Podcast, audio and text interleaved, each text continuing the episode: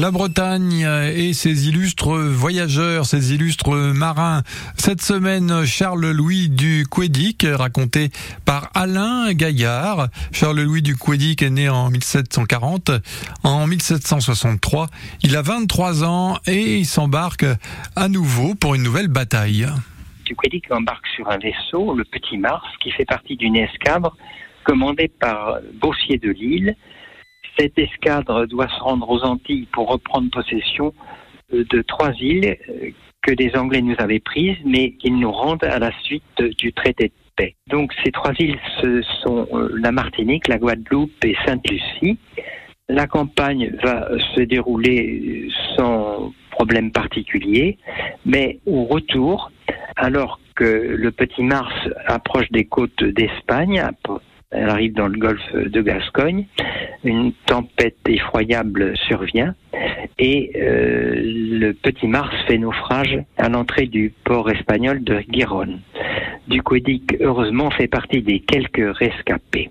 L'année suivante, en 1764, Duquedic monte en grade, il est nommé enseigne de vaisseau. Et en 1766, il embarque pour une nouvelle campagne aux Antilles sur une frégate, la Légère, il s'agit de surveiller les côtes de nos colonies et assurer l'exclusif, c'est-à-dire faire respecter la règle selon laquelle le commerce avec nos colonies ne peut se faire qu'avec des navires français. Tout navire étranger, baptisé Interlope, doit être arrêté. C'est ce que va faire la légère. 1767, nouvelle campagne pour euh, cette fois-ci dans l'océan Indien. Il embarque sur une corvette l'heure du berger. Sa campagne va durer près de deux ans.